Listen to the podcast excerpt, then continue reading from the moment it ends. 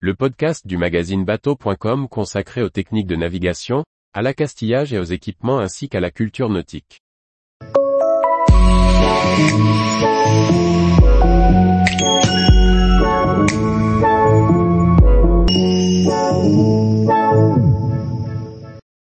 Jeannot, après 1995, une marque qui reste forte au sein du leader du nautisme.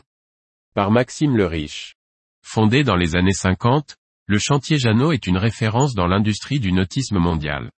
Après la naissance aux herbiers, la croissance et la gloire en course au large, nous nous plongeons dans la période contemporaine suite au rachat en 1995 par le groupe Beneteau. Le contexte économique du milieu des années 90 va entraîner une des faillites les plus impactantes de l'histoire du nautisme mondial.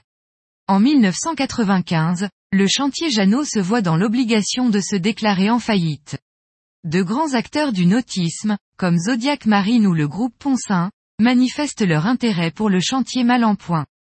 Mais c'est son concurrent vendéen Beneteau, qui aura les faveurs du tribunal de commerce et qui reprendra toutes les activités du chantier Jeannot.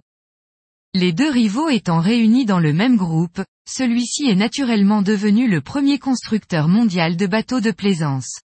Fort des connaissances industrielles et des capacités de financement de Beneteau, Jeannot s'implante aux États-Unis puis en Asie. La surface du site de production français est portée à 40 hectares, ce qui en fait une des plus grandes usines de bateaux au monde. En dépit des inévitables synergies entre les deux chantiers, les deux marques ont gardé chacune leur spécificité afin de s'adapter au mieux à un marché concurrentiel.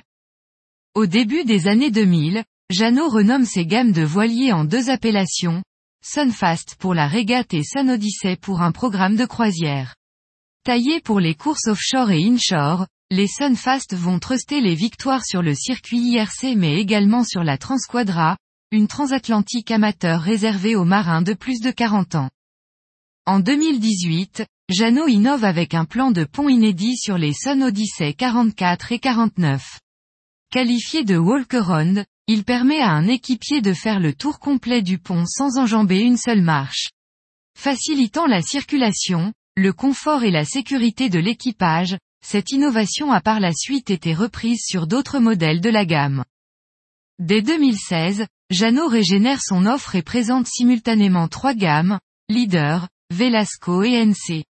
En complément des Prestige et des Cap Camara, ces trois catégories offrent un catalogue complet afin de s'adapter au mieux à tous les programmes.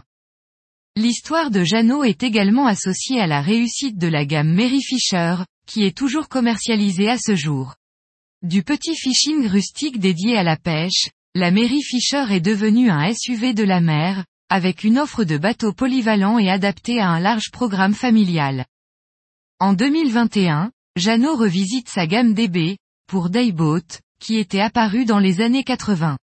Avec le DB43, qui a été suivi par le DB37, le chantier des herbiers s'est positionné sur le segment premium du Dayboat de luxe. En plus de 60 années de production, Jeannot a lancé près de 250 000 bateaux. Environ 3000 collaborateurs sont à pied d'œuvre pour assurer une production annuelle d'environ 3500 unités. Une centaine de revendeurs sont présents sur toute la surface du globe.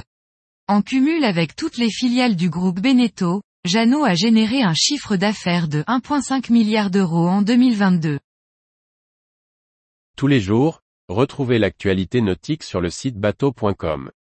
Et n'oubliez pas de laisser 5 étoiles sur votre logiciel de podcast.